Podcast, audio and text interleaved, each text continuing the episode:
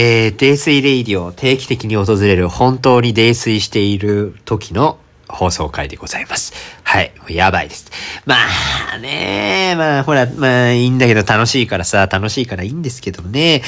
えー、酔っ払ってますよ。あの、ロレツ、ロレツがその、ま、今、回ってました？今なんかもう舌がね、もつれるんだよな。まさかそんなにね、舌がそのなんかもう もう小学生のかけっこじゃねえんだから、そんな、もう、パタパタみたいな感じでね、こけそうになるんですよね、本当にね。まあ、とはいえね、すごい楽しい気分なので、まあ、ちょっとね、せっかくなんでこう放送させていただけないかと、いいですか収録させていただいても。喋りたいことはね、いっぱいのよ。まだあるんだってテーマがすごい。あの、だからその私、そのチャットにね、チャット機能を使ってるんですけど、チャット機能にめちゃくちゃこう思いついた瞬間にメモを残すっていう習慣をつけててですね。で、SE レイディオでね、あ、これめちゃくちゃ喋って聞いてほしいみたいな話をメモ程度に残してるんですけど、もうね、10、10、待って、1、2、3、4、5、6、7、8、9、10、11、12、13、14、15、15個あるんですよ。もうね、どうしたらいいの？そんな15個も一気には取れないわけでですよ。もうそんな。でもそんな15個とかをずっとね、1日1個ずつとか仮にね、やってこう話しながらしよったら、まあそれはそれでどんどんどんどんいっぱい出てくるわけですよ。難しい世の中ですよ、本当に。ね、大衆的に世の中っていう問題に還元して逃げましたけどもね。はい、まあまあとりあえず喋るか、喋り始めましょうかね。はい、ということで今日もよろしくお願いします。世知辛いを生き抜くのは至難の技？それでも明日また頑張れますように。お酒の力をお借りして吐き出しましょうこの感情この番組は泥酔レイディオシラフじゃ言えないあんなことこんなことたまったまんまじゃ具合が悪い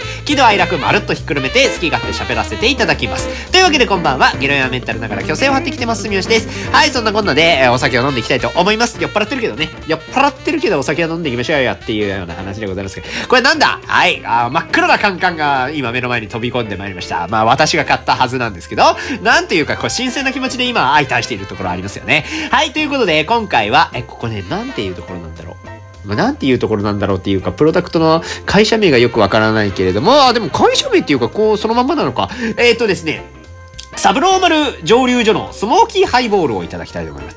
サブローマルって呼んでるけど合ってるよね。サブローマル、合ってる合ってる。サブローマル蒸留所っていう、富山ぽいんですよね。ちょ、一回調べたんですよ、場所。で、どうも富山にある蒸留所があるらしいんですけど、そこで作られているクラフトハイボールっていうのがカンカンで売ってるんですよ。真っ黒なカンカンでね。もう本当にシックなデザインですよね。もうまさにそのなんか黒いカンカンに、その、サブローマル蒸留所のスモーキーハイボールみたいな感じのね、その大人びた感じのフォントですよ、これはね。なんていうか、ちょっとね、あの、いい感じの時代を感じるみたいなね、えー、フォントをしておりまして、後ろの背景にはその、おそらくこれ蒸留所でしょうね。そのなんか玄関みたいなのから、なんか映画載っておりますけれどもね。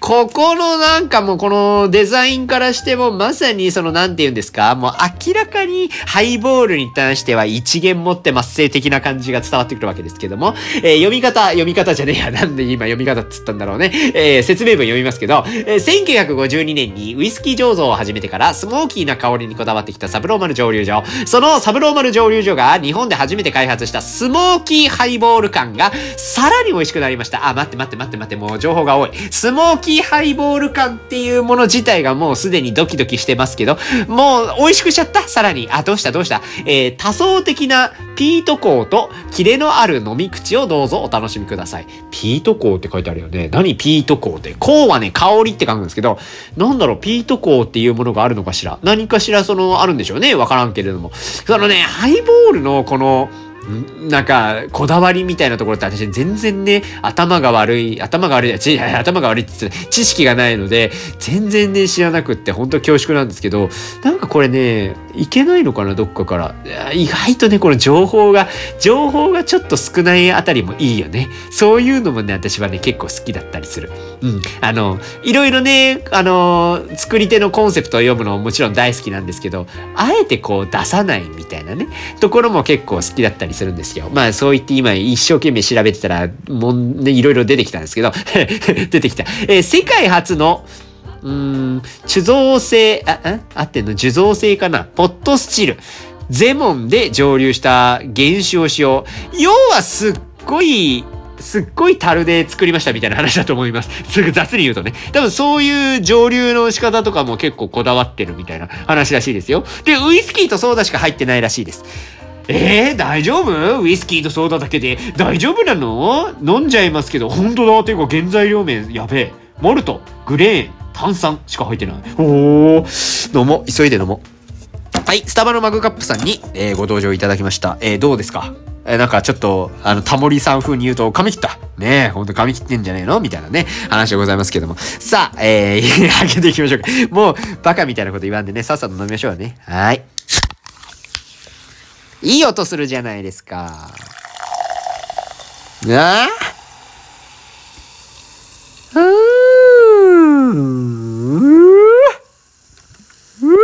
あ？よしよしよし。ちょっと多めに過ぎましたけれどもね。えー、色はですね、薄レモン色をしておりますね。この薄レモン色の透明感のある、うわーすげえウイスキー、ほほうわか、香り？ほ ほちょっと飲みますわ。ちょっと飲みますね。ちょっといただきます。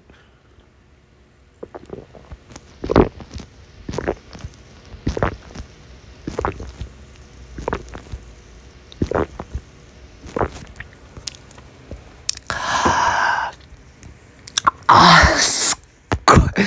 ちょっと、大人ね。大人やわ。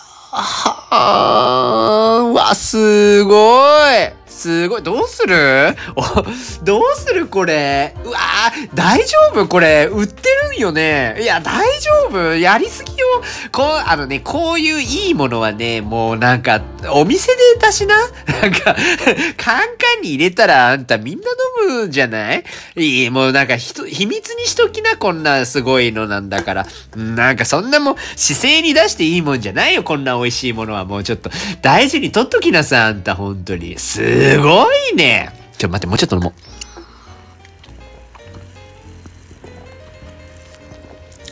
うわ、すげえ。マジでね、そのなんか、ウイスキーの、芳醇な香りと、シックな味わいみたいなのが、一気にガッて押し寄せてくるんですよ。そんなことあります？なんか、ハイボールのカンカンって、まあまあ、それこそね、美味しいハイボールいっぱい飲みましたし、もうね、すっごい好きって言ったね、それこそなんか、私ずっと残ってるけど、ジムビールのアイスティーハイボールね、サントリーが出してる、ジムビームのアイスティーハイボールなんで、めちゃくちゃ美味しかったんですけど、またね、全然違う路線で戦ってきた感じがあるんですよ。もう、えー、すっごい大人。ね、もう、ものすんごい大人の、すっごいスモーキーさが出てる、上質なウイスキーって感じです。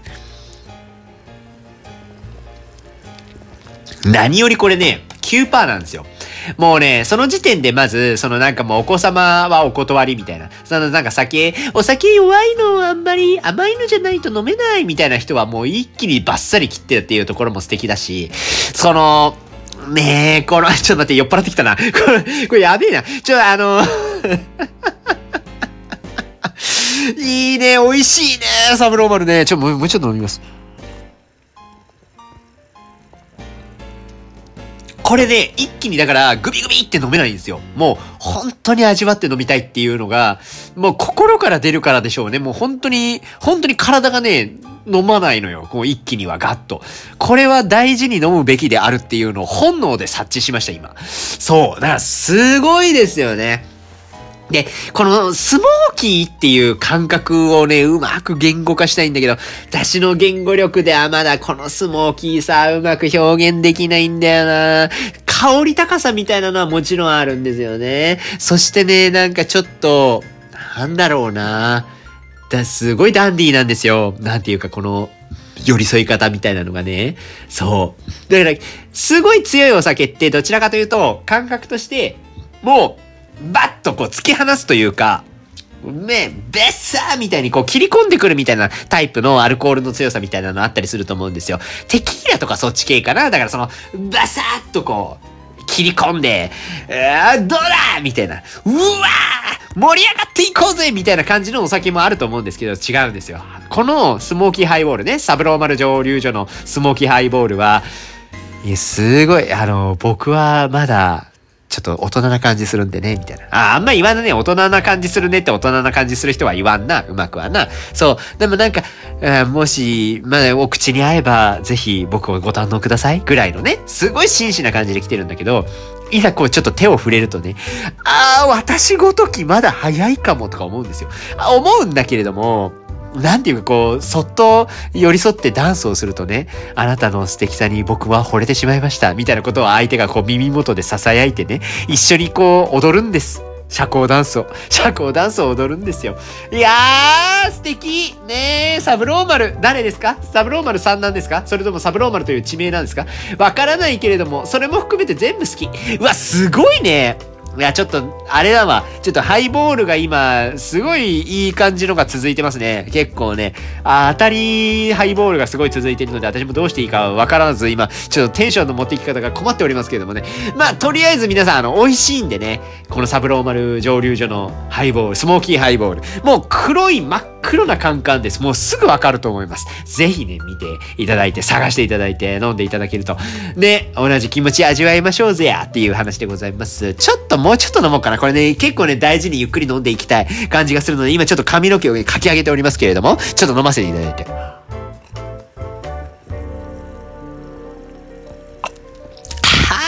樽から直接飲んどんかいっていうぐらいね、激しい香りがしますよ、本当にね。ありがとう。本当にありがとうございます。はい、もうそんなこんなでね、あの、お話をせないかんてべや。ね。今日はね、なんかこんな酔いのテンションで話していいのかっちゅうところもあるぐらい、ちょっとセンシティブな話をしてもいいですか？でも、まあなんかこれぐらい酔っ払ってるからこそこういう話はすべきなのかもしれませんね。なんていうかちょっと、ね、フリーランスになりまして、私も2022年2月22日からフリーランスになりましてですね、もうすぐあれなんですよ。もうすぐその、2年が経つんですよね。まあ2年も経ちましたか、とうとうね。まあなんかどこまで続くのかわかりません。私もね、フリーランスが向いてるのか向いてないのかなんて、わかりませんよ。なんかその、とりあえず今ね、なんとか頑張って頑張ってギリギリギリギリで食いつないできておりますけれどもね。まあもうこれも食いつがなきゃな、な、な、なんだ、なんだって？く、食いつげなくなったら？食いつげなくなったらもうあれですよ。もう本当にあの、頭下げてでもね、えー、前職戻るなり、えー、なんて言うんですか？もう本当に、そのなんか新しい就職先探すなりはね、全然しようかななんて思ってるぐらいね、まあなかなかこうね、えー、どうなっていくのかっていうのが自分の中でまだ先が見通せない中で、まあとりあえずこう、こういうことをやっていきたいみたいな目標をなんとか立ててね、えー、ありながらやってるんですけれども、なだから中長期的なね、目標とかもね、いるよね、とか思ってたりはするんですけどね、やっぱりどうしても今はね、ちょっと生活安定させるとか、そっちにちょっと特化して、えー、ね、お仕事してるところがあるので、まあいろいろちょっとね、落ち着いて考えないといけないな、みたいなこともいろいろ考えるんですけど、フリーランスになっていろいろな悩みができますよね。で、まあ、一個フリーランスになって、改めてこう、会社員時代はなかったけれども、フリーランスになって余計悩むな、みたいなところで思った一つのお話を今日はね、したいな、なんて思ってるんですけどもね。なんていうかその、あれですよね、フリーランスになりますと、まあ、こういうお仕事ができますよ、みたいな商談の場みたいなのがあるわけですよ。で、その商談のサービスっていうのが、まあ、まさに自分が提供できる仕事になってくるわけですよね。じゃあそういう風にね、じゃあ、例えば私で行くと、あの文章書けますせとか、MC ができますせみたいなことを言うわけですよ、とりあえずね。とりあえずって言っちゃったけど、こういうことができます。今までこういうことをやってきました、ポートフォリオみたいなのとかね。なんか実績としてこういうことがあります、みたいなことを言ったときに、あの、いくらでやってくれる？みたいな話にやっぱなってくるわけですよね。仕事の価値に対して報酬額をつけるわけです。ます。はい。この問題が厄介なんだわ。仕事の価値にどう金額を提示するのか。これについてちょっとみんなで語らない？ねえ、みんなで語ら、語らない？まあ、このポッドキャストなんでね、あの、どっちかというと私が全力で喋るみたいな話になるんですけど、ちょっと聞いてくれる？なんかさ、ずっと考えてたの、なんか最近になって改めてちょっといろいろ思うところがありましてですね。どうしていこうかみたいなね、話でございますよね。実際問題としてですよ。まあ私実はやっぱりこのフリーランス成り立ての時とかにこれ結構悩んだといういうか、どうしたらいいんだろうみたいなのでちょっとやっぱ困っちゃった時があって、その当時ってですね、えー、実はポッドキャストを昔してた時があったんですよ。2022年とかの話なんですよね。それこそだからフリーランス成り立ての時に、えっ、と、株式会社中身っていうね、今もお仕事もらってるんですけど、大塚拓馬さんっていうライターの社長さんがいて、まあ自分がライター上がりなんですけど、まあライターっていうものをもっとその会社としてこう組織立ててやっていこうみたいなところを今やってらっしゃる会社の社長さんがいらっしゃるんですよ。で、もともと仲が良くて、で、その人と二人で、え新明会働く時点っていうね、そのなんか働く上でこういうこと悩んでんだけどどうなんだっけ大塚さんみたいな、えー、タイプのポッドキャストっていうのをやってた時期があるんですよ。今ちょっとね、もう忙しくてお互いに。もうなかなかまあ、なんか仲違いしてるとかじゃないんですけど、ポ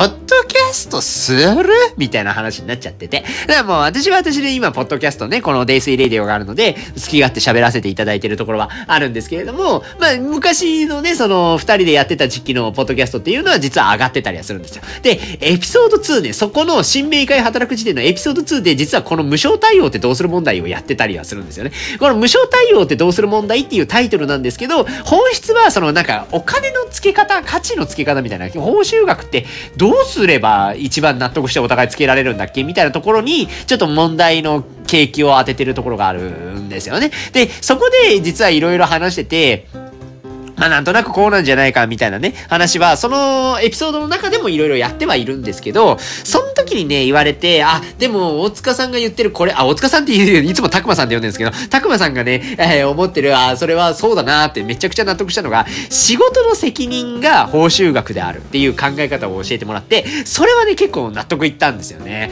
そのなんか、結局、えっ、と、まあ、無償対応しちゃったりすることももちろんあるんだけれども、あるんだけども、でもそれがね、後で出てくる問題提起にはなるんですけど、まあ、なんていうか、まあ、例えば安価に設定したりとか、まあ、あるいは高額に設定したりとかで、それぞれのお仕事に対して報酬額っていうのが変わってくると思うんですよね。まあもちろんその報酬額を実際に設定する側の人からするともうこういうのってよくわかると思うんですよ。まあ人によってね、えー、いくらの仕事をしてもらう人がいるとか、まあこういう金額の仕事をしてもらう人がいるっていう、まあその報酬額なんていろいろだと思うんですけど、なんて言うんですかね、その結構責任がここに紐づいてくるみたいな話をしてもらったんですよね。例えばなんか、えー、一回何かしらこれをやります。A ということをやります。それに対して1万円もらえますみたいな時と、10万円もらえますみたいな時とね、まあ、二分された時に、どっちを、どっちの方が責任重いって言われたら当然やっぱ10万になるわけですよね。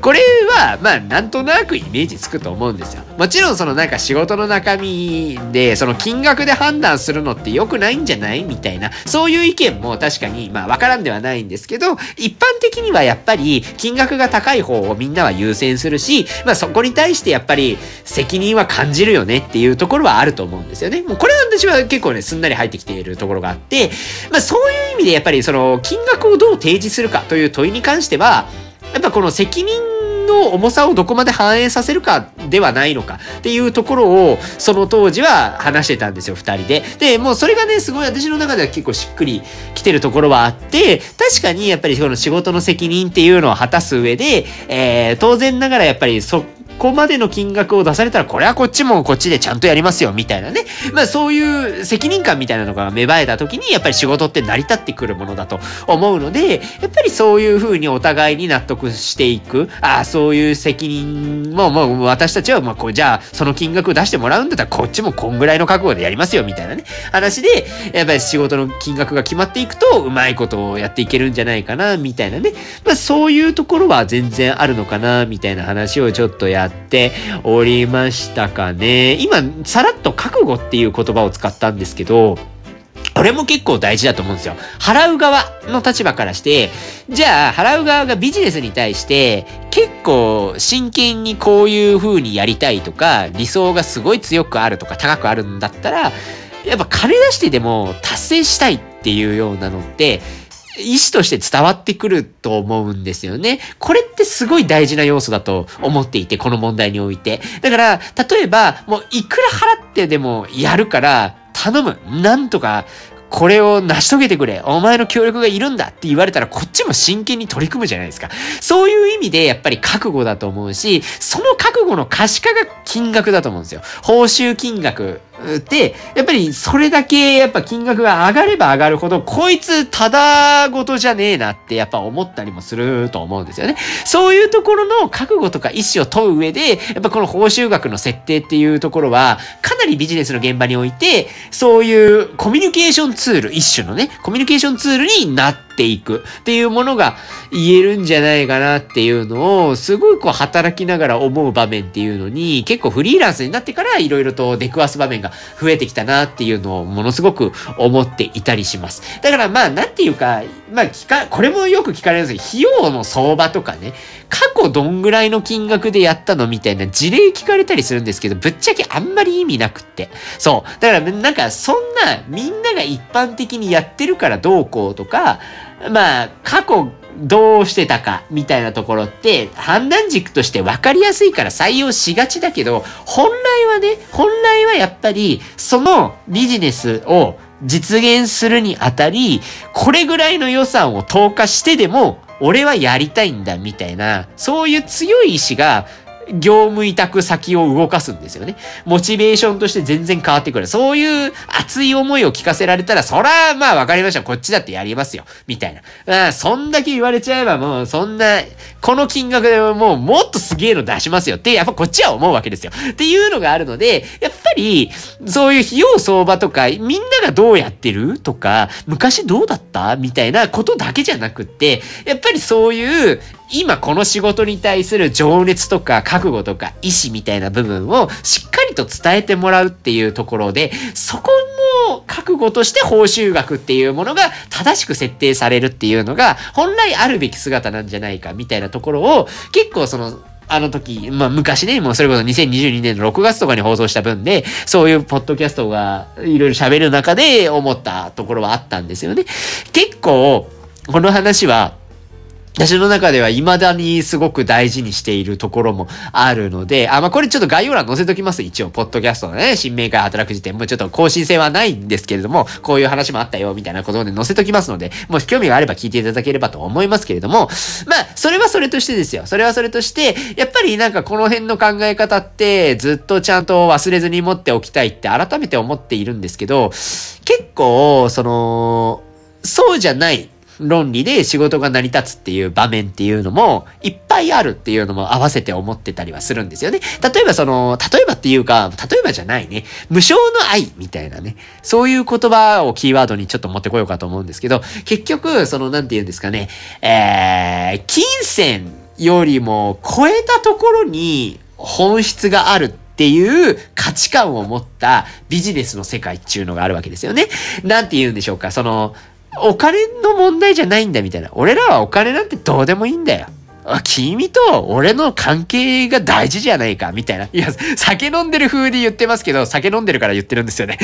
こう、こういう熱量の会話ね。これって、あだからもう本当に私はそれを無償の愛って呼んでるんですけど、もう本当にお金を超えたところに対して価値を見出すみたいな、そういうビジネスの現場っていうのは世の中に腐るほどあると思うんですよね。そう、めちゃくちゃよく見る。業界にもよるんでしょうけど、まあ、そういうお金にの話を踏まえずにやることに、むしろ重きを置いたりとか価値を感じたりとか、そう関係性ってもう無理のものだよね、みたいな、そういう価値観っていうのは、いろんな業界でよく見られることなのかなというふうには、やっぱり思います。それはなんかフリーランスで自分が実際にこう、自分で金額設定しないと生活ができないっていう立場になったから、そう余計思うんだと思うんですけど、ああ、これはそういう場面だね、っていうことをね、ちょっと思っ、たりもする場面っていうのが、いやー、思ったりはしますね。まあでも、この考えばね、別にね、理解ができないって言ってるわけじゃなくて、例えばそれって、やりたくてやる仕事みたいなのがあったりするわけですよ。まあ、あくまで、そのお金っていうよりは、自分が本気で、例えば今後の成長のためにこれはやるべきであるっていうふうに、マジで納得したものであったりとか、関係性の上でね、この人の困ってるって言われたら、そら、まあ、多少時間使ってでもこの人のためだったらやるわ。だってこの人と一緒にいたら絶対自分はもっと良くなれるもん。みたいな確信があるんだったら、結構そういうのって無償でやったりするじゃないですか。うん、いや、無償でやったりするじゃないですかっていうか、無償でやる人が多いと思うんですよね。多い文化もあるんですよ。で、そうなってくると、やっぱこれって金銭の縛りとか全くないわけですよね。本来だったらやっぱそこに対しても、ある程度その覚悟を問うた上で、えー、これぐらいの金額でやっていこうぜっていうような共通意思をちゃんとすり合わせないといけないとは思うんですけど、やっぱりなんかこう、あくまでこれはもうどうしても自分がやりたいんだ、みたいな、そう自分の思いがもう先行する場合はもうそういう金銭とかっていうところを外してでも、だから要は無償だろうが、まあ、限りなく安価だろうがやるぜっていうようなスタンスになる場合もあると思うんですよね。でもまあそれも全然理解できるし、まあそうやってるところも私もある。うん、わかる。わかる。全然それはやる。やるわな。やるわな。うん、だってそういうのもあるよな。あるよな。ちょっと飲んでいい？ちょっと、いい話になってきたのでちょっと飲みますね、一回ね。いや、そうなんだよな。そう、わかるんだよな。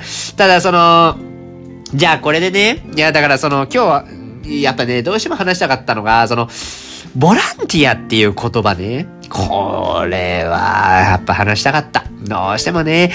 じゃあ、無償でいいのかっていう話になるわけですよ。で、やっぱりいるんです。やっぱり世の中にはね、やっぱあるんです。そういう。まあ、無償って言うけど、ちょっとの金額を払うみたいな場面も含むよ。やっぱり。そのなんか、決して生活がそれで成り立つわけじゃないけど、ある程度の時間をかけて続けていること。みたいなのの、まあそれを総じてボランティアと呼ぶとして。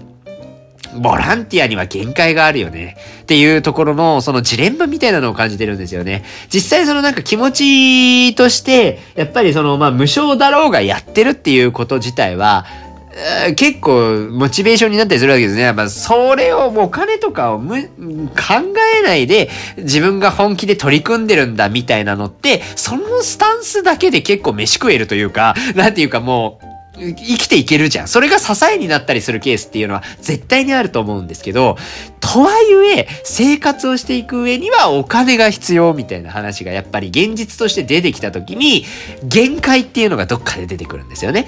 このボランティアの限界っていうところは、いろんな業界において、絶対にかちゃんと考えておかなければならない。これはあくまで無償だからとか言ってるわけじゃないんですよ。無償とかじゃなくて、めちゃくちゃ安価に設定してたりとかする場合も全部含めて、果たしてこれってどこまで続くんだっけ？この関係性ってそのままでいいんだっけ？この金銭関係でどこで見直すの？みたいなのは、全員が全員マジで考えないと、なんかすごい大事な場面で終わる気がするんですよね、関係性が。それはめちゃくちゃ自分自身もすごい思ってたりはするんです。なんかそれは、なんか片方が悪い話ではなくて、例えば支払う側が悪いとかそういう話をしてるんじゃなくて、えー、支払う側、支払われる側、どちらも考えておかないとダメなんだろうなって、すごく思ったりするんですよね。なんていうかその、ボランティアでやりますみたいな感じ。まあ、ボランティアが分かりやすいからボランティアって言葉使うんですけど、ボランティアでやりますみたいな時の問題点をいくつか挙げるとすれば、できる範囲になっちゃう。みたいなところは一個あったりすると思うんですよね。なんでもう前提になると思うんですよ。まあ仕事として例えばすごい高額払ってるんだったらまあ責任生じるから、それだけの成果は出しなさいよみたいなね話になってくると思うんですけど、ボランティアってそうじゃないじゃないですか。まあ無償で、えー、あくまで行為としてやってもらう分、もちろんその依頼する側もなんか、こういうことをしてほしいんだまでは言うとしても、その責任まで問わないでしょ？で、ボランティアする側も、あくまでボランティアとしてややっているから、できる範囲でやるみたいな認識に割かしなりがちなんですよね。まあそれがボランティアの教授として正しいかどうかはちょっと議論の余地がある。まあやると言ったらやるべきなんじゃないっていうのは確かに言えると思うんですけど、とはいえやっぱボランティアなのでね、あのー自分が主体者ではないという感覚は芽生えてしまいますよね。っていうところはあるので、やっぱりできる範囲になるのかなっていうところは、間違いないのかなって思ってしまうところはあるんです。あるんですというか、その、間違いないというか、やっぱみんなそうしてるよね。いろいろ見てる感じ。ボランティアって名の付くものを見てるときに、やっぱり別になんていうか、その、徹底してやるんじゃなくて、あくまで自分の生活の猶予、ん？自分の生活がちゃんとできる範囲内で、えー、追加の余暇の時間で使える部分を使います、みたいな話になってくるし、お金もそうですよね。まあ、仮になんかお金がかかるボランティアなんだとしたら、あくまで自分が使える範囲で、えー、対応するっていうのがボランティアになってくると思うんだよね。まあこれってまあ、ボランティアの定義としてもまあ別に間違ってないと思うんですよね。ただ、やっぱりそうなった時に、じゃあ無償でやりますってなった時の、その納期ってどうなるのとか、出来栄えね、成果のその品質みたいな部分ね。これはどうなるんだろうみたいなところは、ケースバイケースだという前提のもと言いますけど、緩くなると思います。緩くなってますよね。なんていうか、その、やっぱり、そこまで期日強く決められないと思うんですよ、ボランティアに関して。し、そのなんか、ボランティアでやってる分、出来栄えに対してなんか、依頼者側が要求を述べるっていうのが、やりにくくなるっていうのは、起こるくないですか？起こると思うんですよね。起こってるの見たことありますっていうような話になるんですけど、やっぱその辺が難しいっすよね。本当ににこれは悩ましいところで、いや、そのね、ボランティアしてる側が手を抜いてるわけじゃないですよ、これって。ただ、えっ、ー、と、優先度が変わってるんです。その、まあ私もだから無償対応したことがゼロじゃないから、その感覚で言うとすれば、無償対応した時って優先度が調整されるんですよね。例えばじゃあ、めちゃくちゃいい案件のお仕事が入ってきた時に、やっぱりそのお仕事って優先させたいと思うんですよ。だって自分の生活担保しなきゃ、私が死んじゃうから。だからそういうふうに思うと、やっぱり無償になることによるデメリットってそこに来ると思うんですよね。やっぱりその、後回しにされちゃうみたいな。その分やっぱ納期というかスピード感は落ちるし、出来栄えみたいなところもじゃあ20チェック、30チェックするって言ったら、申し訳ない。私はしない。かな。えー、自分一人でずっと何回も見るのはやっぱり金額かかってる時とかは、やるし、例えばその影響値の範囲ですよね。そのいろんな人がもうめっちゃ見るような媒体で何かその自分の成果物が出るんだったら、そらちょっと変わりますよ、やっぱり。ウェブっていうのはまあそれにおいてはまあね、全世界に配信されるっていうのはもちろんあると思いますけど、じゃあそのなんかチェックされてる人数とかどうなるんだっけみたいなところとかやっぱりちょっと考えたりはしますよね。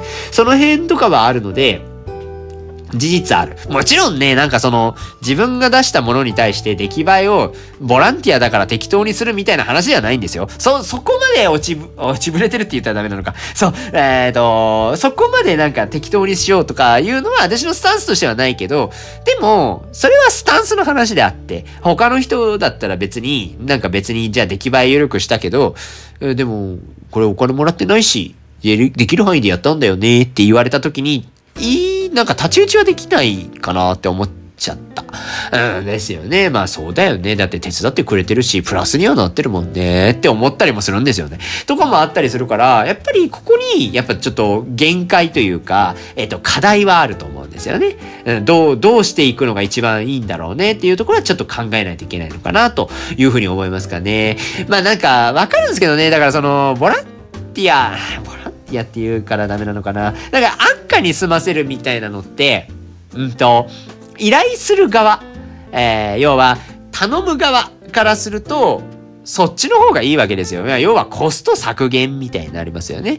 そう、それね、一回言われたんですよね。忘れちゃった。どこで言われたか、コロッと忘れちゃったんですけど、言葉だけ残ってる。そのなんか、やっぱり人件費が一番かかると。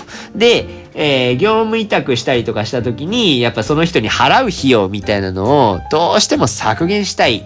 削減した方が得になるよね。わかる？って聞かれた時があって。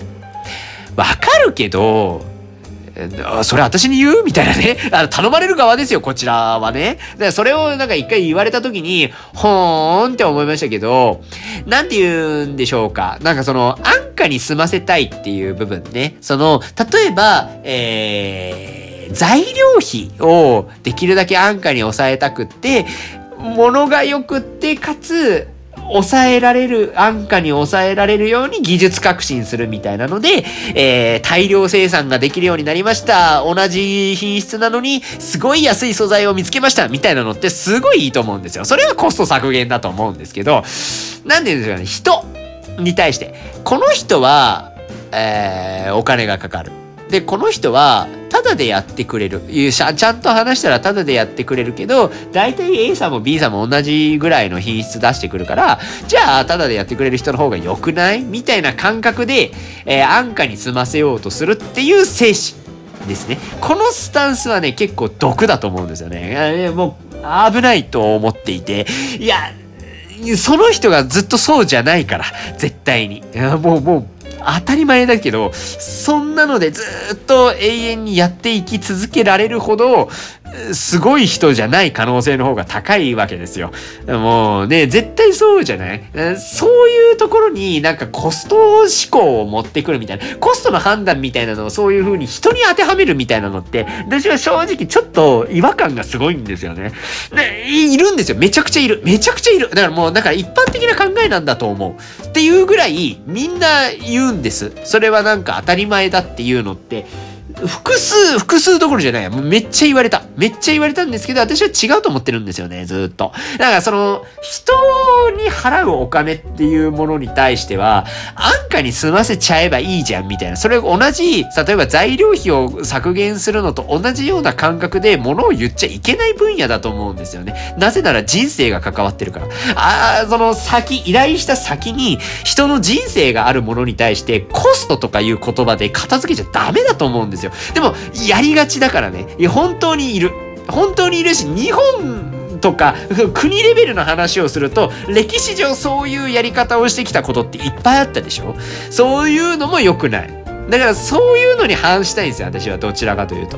なんか、相手の人生が関わってる以上、やっぱその人の人生っていうのをは、うまくちゃんと組み込んだ資本主義であってほしいなって思うんですよね。資本主義って言っちゃった。だから資本主義がこの場合の適切かどうかわかんないですけど、なんていうか、ちょっとね、いろいろ思うところがあるんですよね。これもね、やっぱ無償なのか優勝なのかっていう問題にめちゃくちゃ関わる問題なんですよ、やっぱり。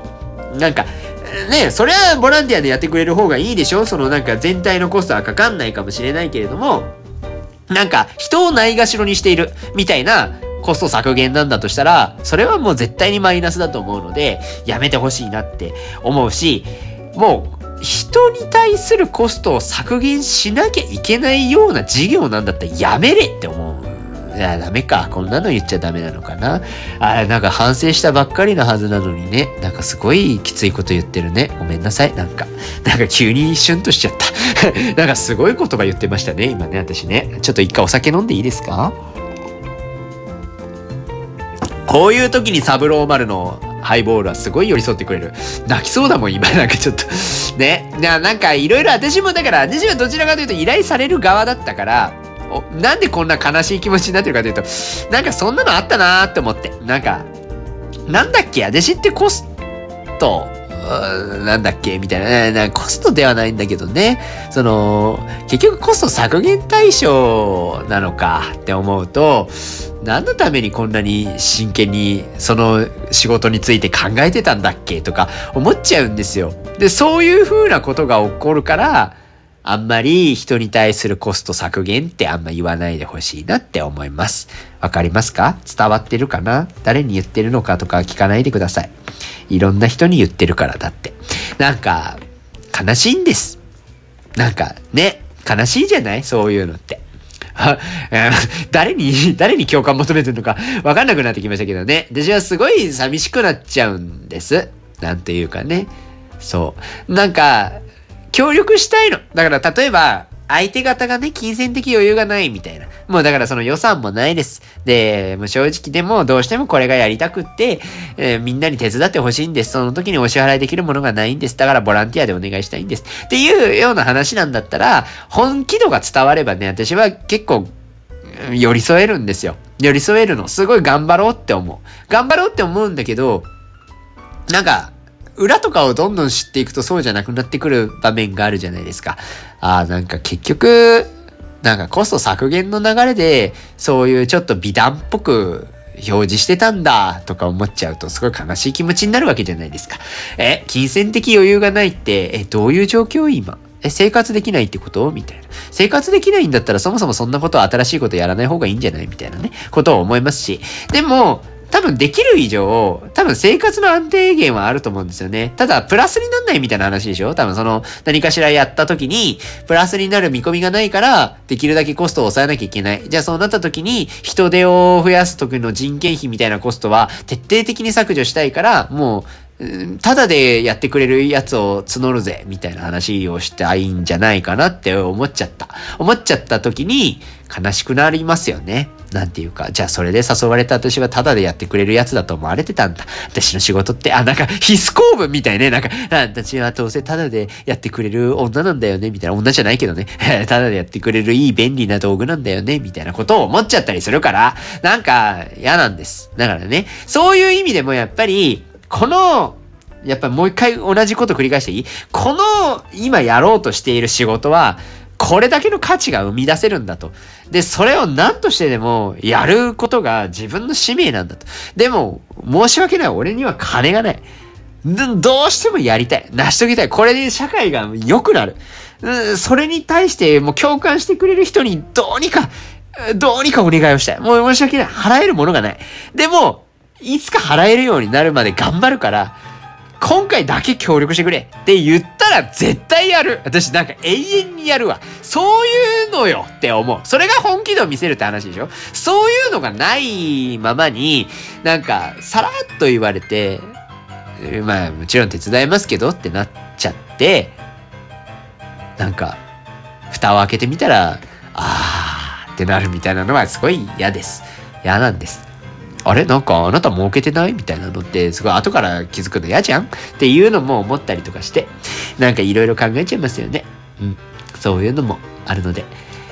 なんかね、難しいですよね。だからどうしたらいいのかっていうところまでやっぱ考えていかなきゃいけないんですけど、難しいんですよ。なんかその、いろんなケースバイケースあるじゃないですか。で、いろんなケースバイケースを想定して、やっぱこういう結論って出さなきゃいけないと思うと、結構難しいんですよね。この無償優勝問題みたいな、そのボランティアでどこまでやるべきなのみたいなところとか、ボランティアってそもそもいいんだっけみたいな話までいくと、難しいなと思うんですよね。もう本当にケースバイケースだから、あるんですけど、一点あるとすれば、中長期的に関係を築く。っていうものを真剣に考えるべきだと思うんですよね。中長期的にって言ってるのは何を言いたいかっていうと、長く付き合っていくために今の関係性ってベストなんだっけっていうようなね。そういう話に立ち返ってものを考えられていますかっていう話だと思うんですよ。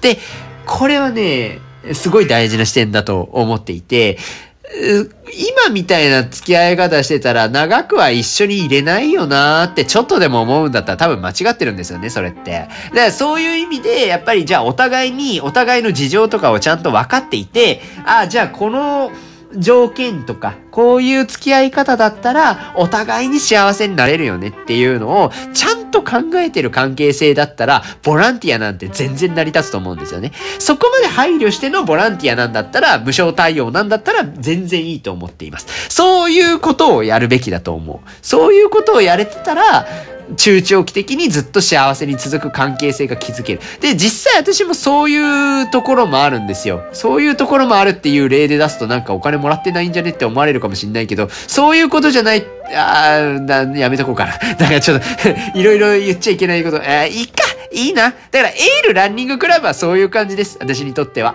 だからもう、中長期的関係が築けそうって私も思って、ってるし、向こうが思ってるか知らないけど、でもそれがあるから、じゃあ別になんか今の体型でやれるって思ってるし、今のエールのみんな大好きだし、なんか、大好きだしとか、なんかね、さらっと言うのもあれですけど、大好きなんですよ。大好きだから、なんか、頑張れるんですよね。なんかそういうのも。まあまあ頑張れるっつっても、エールに関してはそもそもの仕事内容の調整が入ってるからね。だけどそれもあって、それもいいんですよね。だからそのなんか自分の今の実情っていうところを把握してもらった上での依頼になってるっていうところも長続きする要因だったりするんですよ。なんかそんな風にやってほしい。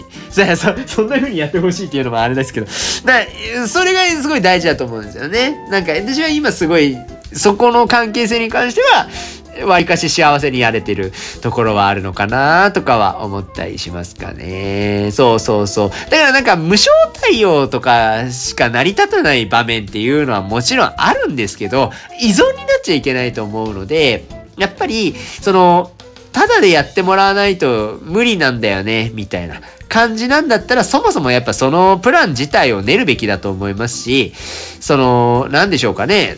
やっぱり依存しちゃダメだと思うんですよね。だからそこの依存しない関係、例えばそのなんか今回はどうしても今この現状上もう無償でしかできない無償になってしまうけれども、先々こういうことをあなたに提供したいと思っている本気でこれを達成するから、今回だけ頼む。ちょっと、ただでやってくれ。みたいなのだったら絶対喜ぶと思うんですよね。で、先が見えない感じで依頼しちゃうのは良くないと思うんですよ。でもなんかもう、よくどうなるかわかんないけど、今少なくとも払えないから、とりあえず無償でやります。みたいなのはダメ。そういうのじゃなくて、やっぱり相手のことを真剣に先まで考えた上で、こういうことをやってほしいんだ、みたいな。で、こういうことをあなたに返したいって思ってるみたいな。で、これを二人でやれる、二人じゃないかもしんない。もういろんなこのチームでやることで、こんなことができるんだ、社会に対して、みたいな。そういうところまでちゃんと言語ができるんだったら、それでやらない人はいないよ。だからそう、それでやらないような人はいないと思うので、そこまで考えてほしい。考えてくれたらすごい素敵だと思う。そこまで考え至ってないケースのまま、なんとなくで関係性築いちゃダメだよっていう話じゃないですかね。って思いますよ。思います。っていうようなお話でした。なんか、すっごい後半よくわかんなくなっちゃった。ごめんなさい。なんかね、言いたいことをいっぱい言え、で私はまあまあ、なんていうか、あまあ、いや、わからん、これ。ちょっと、酔いが覚めた後聞き直すけど、すごい恥ずかしいのかな。なんか多分、インスタとかでは拡散しない記事になりそう。記事じゃねえや。放送回になりそうですけどもね。まあまあ、でも、聞いてくださった皆さんに、少しでもなんか、言いたいことがね、一部でもいいです。別に伝わってたらいいかなと思います。結構ね、本当に、なんか自分が価格設定しない立場だとしても、これってすごい大事な話だと思うんですよね。なんだかんだ、やっぱいろんな人に対して協力をするっていうスタンスになる場面っていうのは、どんな人にでもあると思うんですよね。でもなんか依頼をするとかなると、やっぱりある程度その、まあ仕事の経営者というポジションの人がやっぱりどうしてもその場面って多くなるので、限られてくると思うんですけど、自分が何かしらこう、やる。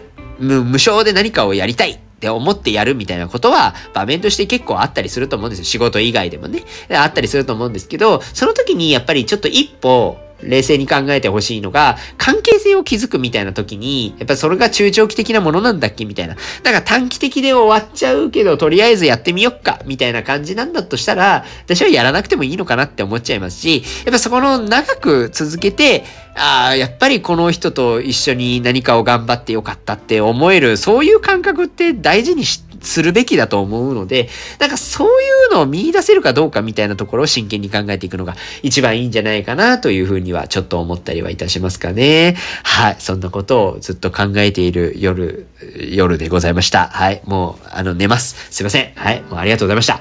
なーねまたちょっと激しめのテーマを選んでしまったことに対してまた嫌悪感がすごいんだと思いますけれども。でも仕方ないじゃん。そういうふうに思ってんだもん。だってまた泣きそうだよ。またこれ多分終わってから泣くんだよ。多分収録終わってから停止ボタンを押して、あーって思いながら、でも言いたかったしなーって思いながら、でもこんなことあったなーみたいなので泣くんですよね。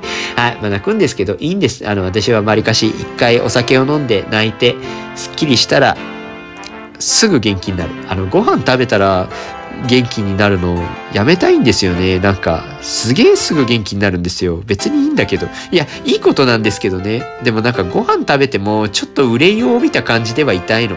憂いを帯びた感じっていいじゃない？なんていうかわかります？憂いを帯びた感じでなんかちょっと、はぁ、みたいな、ため息をついてみたい。でもご飯食べたら美味しいんだもん忘れる。すごい忘れる。リンガーハットとか速攻忘れる。